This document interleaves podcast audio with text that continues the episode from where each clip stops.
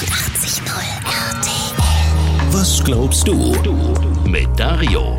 Kleines Gedankenexperiment. Stell dir vor, du hast die einmalige Chance, eine Botschaft zu hinterlassen, die erst in tausenden Jahren gelesen wird. In einer Zeitkapsel zum Beispiel. In die steckst du eine Nachricht rein.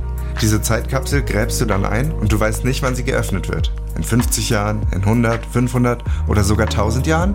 So reist deine Nachricht dann quasi durch die Zeit und gibt den Menschen der Zukunft einen Einblick in dein heutiges Leben, deine Träume und deine Hoffnungen.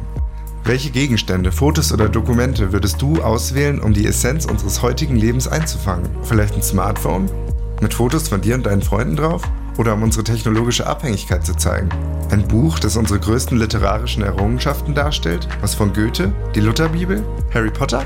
Vielleicht würdest du auch Samen von Pflanzen hinzufügen, die in deiner Region wachsen, als Symbol für die Natur, die sich bis dahin wahrscheinlich völlig verändert hat. Ich finde, solche Gedankenexperimente sind nicht nur faszinierende Möglichkeiten, über unser Erbe und unsere Botschaft an die Zukunft nachzudenken, sondern auch ganz persönlich für einen selbst. Du kannst darüber nachdenken, wie du dich selbst und deine Zeit wahrnimmst, was du als wichtig erachtest. Was würdest du der Zukunft sagen wollen? Welche Weisheiten und welche Warnungen würdest du teilen, um die Menschheit von morgen zu inspirieren oder zu leiten? Was glaubst du? Was glaubst du? Evangelisch for You auf 89.0 RTL.